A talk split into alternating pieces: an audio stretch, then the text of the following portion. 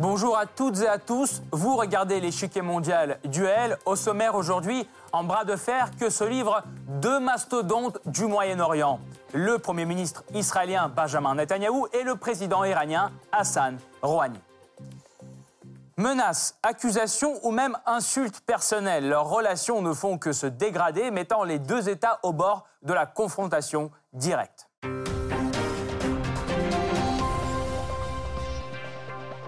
Avant de poursuivre, voici une brève présentation de nos duellistes. C'est le Blitz. Âgé de 71 ans, Benjamin Netanyahou est né à Tel Aviv. C'est le fils d'un historien célèbre, Bension Netanyahou. Entre 1956 et 1958, et à nouveau entre 1963 et 1967, sa famille vit aux États-Unis. En 1967, Netanyahou retourne en Israël pour faire son service militaire dans l'unité d'élite des forces spéciales, Sayaret Matkal. Cinq ans plus tard, il repart aux États-Unis pour entamer des études d'architecture puis de gestion au Massachusetts Institute of Technology.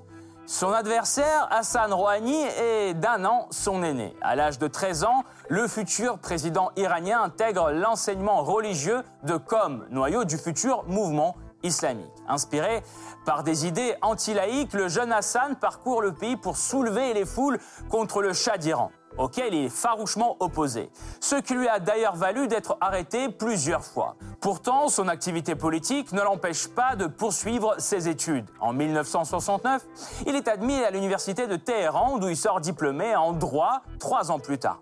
Netanyahou entame sa carrière politique au début des années 80. Son père est un ami de l'ambassadeur israélien à Washington, Moshe Arens. Ce dernier lui propose en 1982 un poste de chef adjoint de la mission israélienne à l'ambassade de Washington. Deux ans plus tard, Netanyahou devient l'ambassadeur de l'État hébreu auprès des Nations Unies à New York. Très vite, il se fait remarquer sur la scène internationale comme un avocat très convaincant des positions israéliennes. C'est à cette même période que la carrière politique de Rouhani connaît elle aussi une ascension fulgurante. Suite à la révolution islamique, Hassan Rouhani est élu en 1980 au Majlis, le parlement iranien, où il dirige d'abord la commission de la défense, puis celle de la politique étrangère. À cette époque, Netanyahou est lui aussi élu au parlement israélien, la Knesset. À la différence de Rouhani, il atteint vite les sommets de l'État. En 1993, il remporte les primaires de son parti, le Likoud, devenant ainsi son chef. Trois ans plus tard, il gagne les élections législatives et accède au poste de Premier ministre. Cela principalement grâce à sa position intransigeante envers l'autonomie palestinienne et son intention de renforcer la sécurité du pays. Au terme de son premier mandat en 1999, Netanyahou devient consultant pour des entreprises de haute technologie. Il fait son retour en politique en 2002 en tant que ministre des Affaires étrangères, puis ministre des Finances dans le gouvernement d'Ariel Sharon. Lors du scrutin législatif de 2009, son parti arrive en deuxième position. Néanmoins, Netanyahou réussit à forger une large coalition à la Knesset, se réservant ainsi de nouveau le poste de Premier ministre qu'il occupe à ce jour. De son côté, Hassan Rouhani se forge une notoriété entre 2003 et 2005. C'est durant cette période qu'il dirige les négociations sur le dossier nucléaire iranien. Son aptitude à convaincre ses interlocuteurs et à défendre ses positions lui vaut le surnom de Sheikh diplomate. Pourtant, suite à l'arrivée au pouvoir de l'ultra-conservateur populiste Mahmoud Ahmadinejad, en 2005, Rouhani est écarté. Ce n'est qu'en 2013 qu'il opère un retour spectaculaire sur la scène politique, en remportant l'élection présidentielle dès le premier tour grâce au soutien des réformateurs. Juste avant sa prise de fonction présidentielle, Hassan Rouhani qualifie Israël de blessure au sein du monde musulman. Netanyahou appelle alors la communauté internationale depuis la tribune de l'ONU à ne pas faire confiance à Rouhani qu'il qualifie de loup déguisé en mouton. Cette antipathie personnelle laisse son empreinte sur les relations israélo-iraniennes.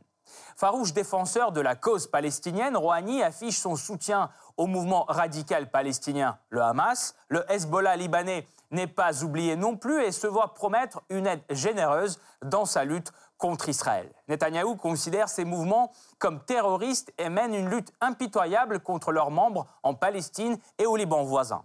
Il promet aussi d'attaquer les positions iraniennes en Syrie et de faire cesser l'activité des groupes chiites en Irak. Les tensions entre les deux puissances régionales deviennent palpables et nos duellistes cherchent à s'assurer du soutien de leurs alliés. Alors que Rouhani renforce ses liens avec la Turquie et le Qatar, Netanyahou forge une alliance anti-iranienne avec ses nouveaux partenaires du Golfe, les Émirats arabes unis et le Bahreïn. Impensable il y a quelques mois, cette coopération aurait été impossible sans les efforts de médiation des États-Unis, qui font eux aussi tout leur possible pour isoler l'Iran sur la scène internationale. Alors, de quoi les deux dirigeants s'accusent-ils? D'où vient cette hostilité mutuelle dans les relations israélo-iraniennes Enfin, qui a plus de chances de remporter ce duel Pour répondre à ces questions, nous rejoignons Thierry Coville, chercheur à l'ERIS. Monsieur Coville, bonjour. Oui, bonjour.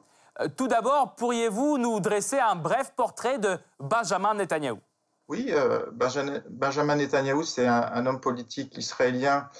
Euh, je crois qu'il est président du Likoud, donc c'est le principal parti de, la droite israélienne. C'est un homme politique très expérimenté. Hein. il je crois que c'est son cinquième, il entame son cinquième mandat cette année en tant que Premier ministre d'Israël. Et il s'est caractérisé notamment par une opposition, euh, on va dire, résolue à l'accord sur le nucléaire avec l'Iran de juillet 2015. Euh, par quel trait personnel se distingue Hassan Rouhani, qui est en face de lui euh, dans cette émission? Oui, alors si vous voulez, effectivement, je pense que Hassan Rouhani, il faut, il faut voir. Alors lui, c'est un, on va dire, ça n'a jamais été. Vous savez, en, Iran, on dit qu'il y a, deux camps en politique. Hein. il y a les, conservateurs et les, réformateurs. Mais ce qui, est, intéressant de noter, c'est que ça n'a jamais été vraiment quelqu'un qui faisait partie des réformateurs.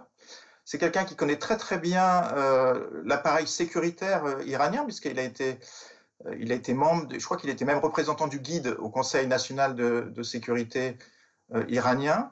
donc c'est vraiment quelqu'un de l'intérieur de l'appareil. Mais c'est vrai qu'il s'est présenté lors des élections présidentielles en Iran en 2013 comme plutôt un modéré, un conservateur modéré, et surtout, il, a promis, et il s'est fait lire là-dessus, donc c'est là où il est complètement en opposition par rapport à, à, Netanyahou. Il a dit je vais régler la question du nucléaire iranien en négociant et je lèverai les sanctions. Et on va dire que quasiment tout son mandat présidentiel en 2013 était basé sur sa capacité euh, à obtenir un accord sur le nucléaire par la négociation, pas par la force. Donc, il, si vous voulez, il se distinguait de ce côté-là par de Ahmadinejad, qui avait plutôt une attitude radicale on avait l'impression qu'il ne voulait pas vraiment négocier. Vraiment, l'idée de, l'idée de, de Rouhani, c'était on peut régler les problèmes de l'Iran par la négociation, euh, en étant constructif. Donc, c'est vraiment ce qui, ce qui l'a distingué en tant qu'homme politique en Iran.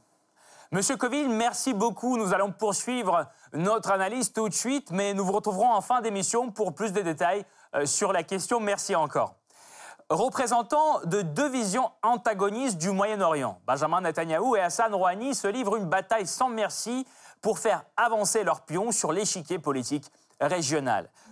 En 1950, l'Iran devient le deuxième État musulman à reconnaître Israël, un an après la Turquie. Dans les années qui suivent, les deux États établissent une étroite coopération sur les plans militaires, technologiques, agricoles et pétroliers. Tout change suite à la révolution islamique en 1979. Dès ses premiers discours, le guide suprême de la révolution, l'ayatollah Khomeini, désigne les deux principaux ennemis de l'Iran, les États-Unis et Israël. Soucieux d'étendre l'influence de la révolution islamique dans le monde musulman, il se pose en défenseur de la cause palestinienne et soutient activement les mouvements de résistance palestiniens.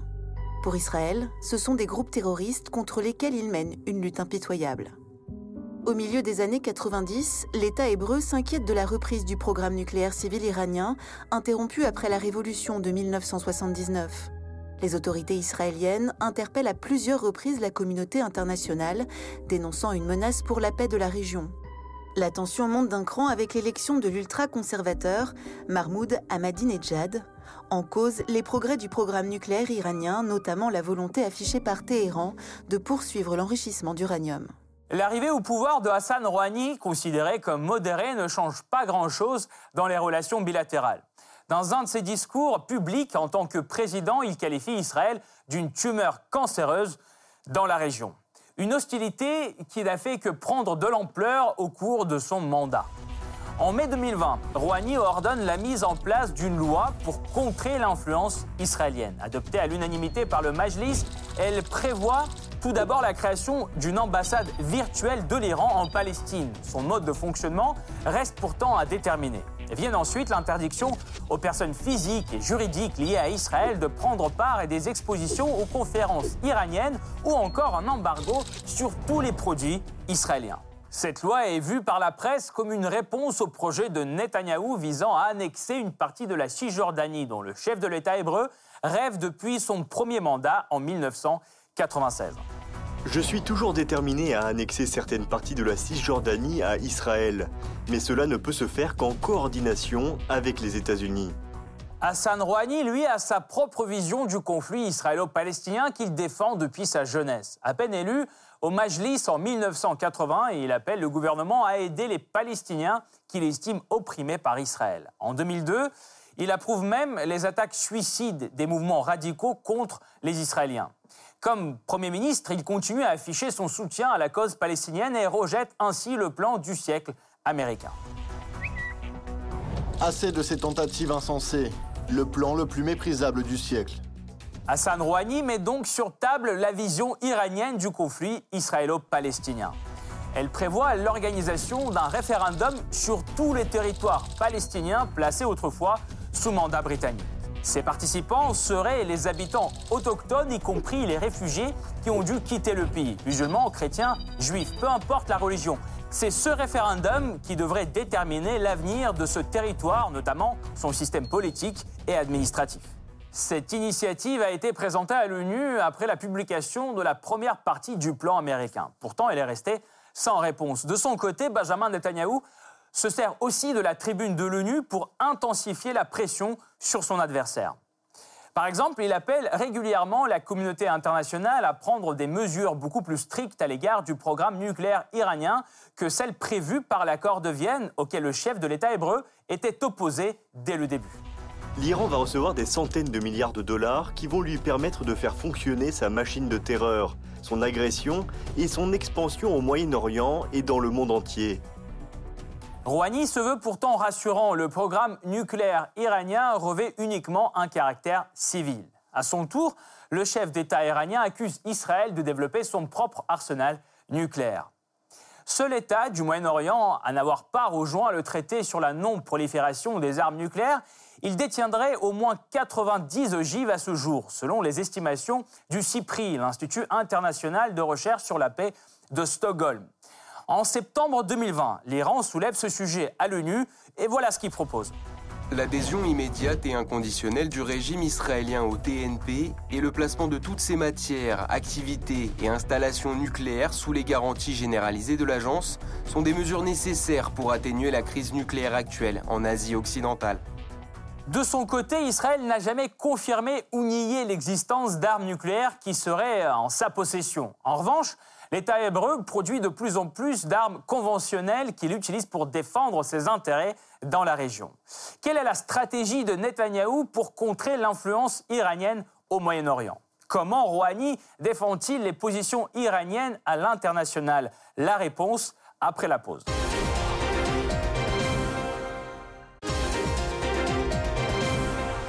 La rivalité entre l'Iran et Israël excède largement le cadre du conflit verbal. Pourtant, cela peut-il vraiment se produire? Aucune confrontation directe n'a jamais opposé Israël et l'Iran. Les guerres par procuration sont pourtant nombreuses. En 1982, Israël envahit le sud du Liban dans le but de faire cesser les attaques palestiniennes de l'OLP lancées depuis ce pays. Très vite, l'Iran organise la résistance. Il entraîne et équipe une milice chiite locale. Elle s'appelle le Hezbollah. Ses membres lancent une guérilla féroce contre l'État hébreu. Peu à peu, cette milice prend des allures de force politique et accède au Parlement en 1992.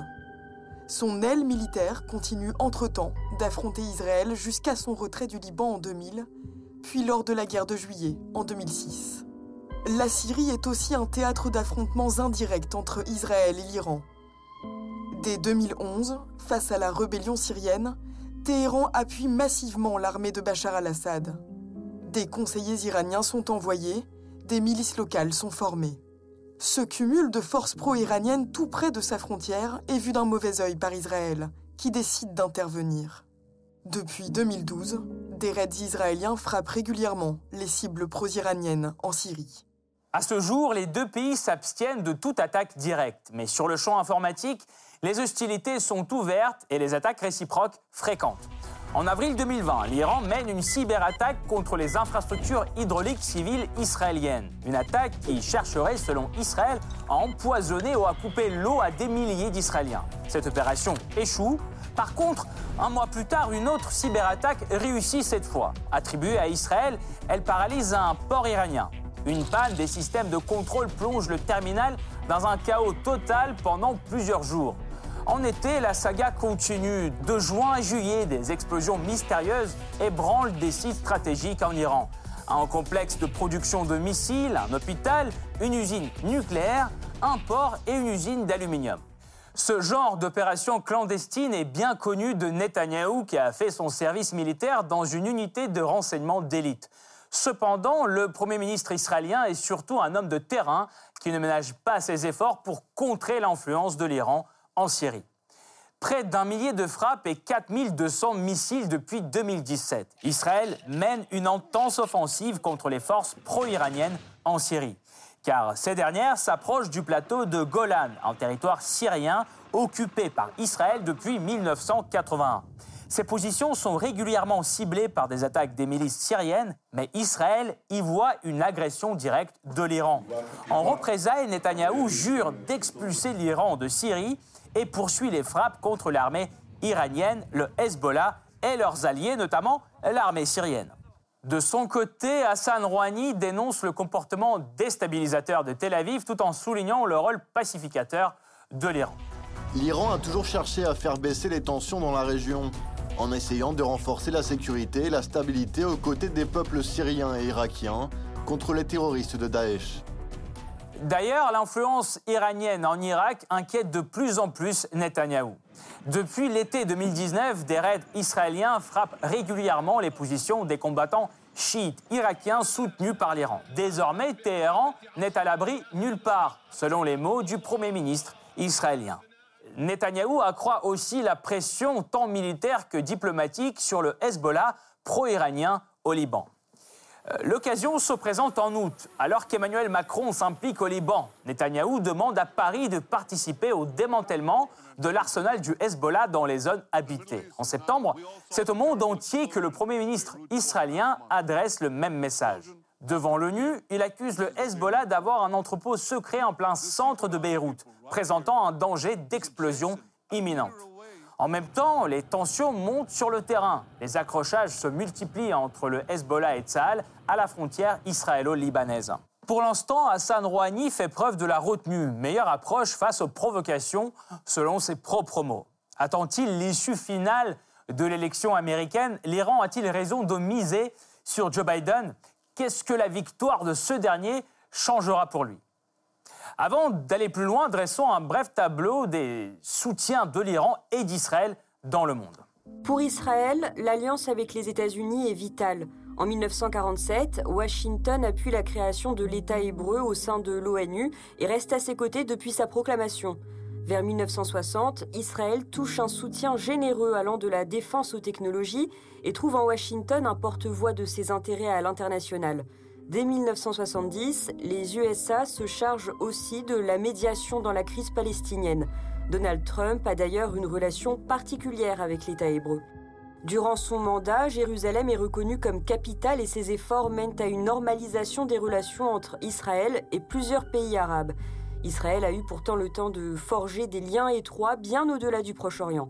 Parmi ses vieux amis, le Royaume-Uni et le Canada, l'Inde et plus tard l'Allemagne et l'UE. Allié des États-Unis dans les années 50, Téhéran retourne sa casquette en 1979 suite à la révolution islamique. Le nouveau pouvoir décrète que Washington et Tel Aviv sont ses principaux ennemis. L'Iran se brouille aussi avec l'Arabie saoudite. Face au bloc sunnite, il rassemble d'ailleurs son propre arc chiite avec un recours croissant à des milices armées. Et l'Iran ne compte pas s'arrêter là et projette son influence en Irak, en Syrie et au Liban. Le Qatar ou la Turquie comptent aujourd'hui parmi les partenaires stratégiques de la République islamique. Et à un niveau plus global, l'Iran se rapproche de la Russie et de la Chine. Au Moyen-Orient, la position américaine est souvent déterminante pour les enjeux régionaux. Cette politique va-t-elle changer avec l'arrivée de Joe Biden à la Maison-Blanche? Pas si sûr. Ce qui est certain, c'est que ni Netanyahou ni Rouhani n'ont caché leur préférence durant la campagne présidentielle aux États-Unis. Intransigeant à l'égard de Trump, Hassan Rouhani change radicalement de ton dès que Biden se retrouve en tête de la course à la Maison-Blanche. Nous espérons que ces trois ans d'expérience serviront de leçon à la nouvelle administration américaine et l'amèneront à respecter des lois et des réglementations en échange de ses engagements. Rouhani ose espérer, car dans son programme, Biden veut réanimer l'accord nucléaire avec l'Iran et mettre fin à la pression maximale sur le pays. Un cauchemar pour le Premier ministre israélien. Face à la perspective de perdre son principal allié contre l'Iran, Benjamin Netanyahou cherche un soutien chez les adversaires de Téhéran dans la région. Car grâce à Donald Trump, Israël n'est plus isolé parmi les pays musulmans. Il signe des accords avec les Émirats, puis le Bahreïn et le Soudan, et assure que d'autres vont suivre. Dans cette campagne, Netanyahou ne ménage pas ses efforts pour faire de ses nouveaux partenaires économiques de véritables alliés. En effet, la normalisation israélo-arabe prend de plus en plus les contours d'une nouvelle coalition anti-iranienne. L'idée est proposée ouvertement par le chef de la diplomatie américaine, Mike Pompeo. Et cette action conjointe contre l'Iran commence déjà à prendre forme. Ainsi, Israël et les Émirats seraient en train de créer une base commune au Yémen, aux grandes dames du président iranien. Chaque jour, Israël commet de nouveaux crimes en Palestine. Comment pouvez-vous lui tendre la main? Toutes les conséquences très graves qui vont suivre seront de votre faute.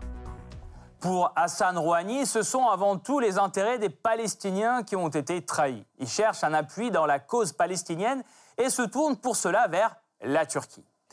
Rivalité avec l'Arabie saoudite, défiance vis-à-vis d'Israël, hostilité face au rapprochement israélo-arabe, sanctions américaines. Ankara et Téhéran ont des points communs. Et leur amitié de longue date s'approfondit ces derniers mois. Rouhani et Erdogan promettent d'intensifier le commerce, lancent des attaques communes contre les Kurdes et multiplient les rencontres. À l'axe turco-iranien s'ajoute le Qatar. La Turquie et l'Iran apportent leur soutien à Doha après le blocus imposé par l'Arabie saoudite en 2017. Quel défi attendent le Premier ministre israélien avec l'arrivée de la nouvelle administration américaine? La nouvelle alliance d'Israël avec les pays arabes est-elle si solide? Pour mieux comprendre, nous revenons vers Thierry Coville, chercheur à. Monsieur Coville, parlons maintenant de l'aspect militaire de la confrontation israélo-iranienne. À votre avis, euh, les guerres par procuration que se livrent Israël et l'Iran peuvent-elles aboutir à un affrontement frontal? Oui, c'est une, vraie question. je vous rappelle qu'on est passé pas loin de la guerre en, janvier, quand les États-Unis ont assassiné le général iranien Soleimani. Franchement, les, les Iraniens ont répondu en bombardant des bases américaines en Irak. Franchement, s'il y avait eu des, pertes américaines, il y aurait eu la guerre. Et c'est là, pour répondre à votre question, on sait très bien dans la stratégie militaire iranienne, euh, ils sont l'opposition actuellement depuis la sortie des États-Unis de l'accord de mai 2018, c'est avec les États-Unis. Et dans leur stratégie militaire, ils le disent clairement. Ils disent nous, on est dans une guerre asymétrique, donc sur le plan des forces conventionnelles, on n'a pas la capacité de répondre militairement aux États-Unis. Notre force, c'est d'être capable d'allumer les feux partout dans la région. Et c'est là que ça répond à votre question. Je pense que le risque, mais si vous voulez, c'est une stratégie militaire euh, assumée en Iran.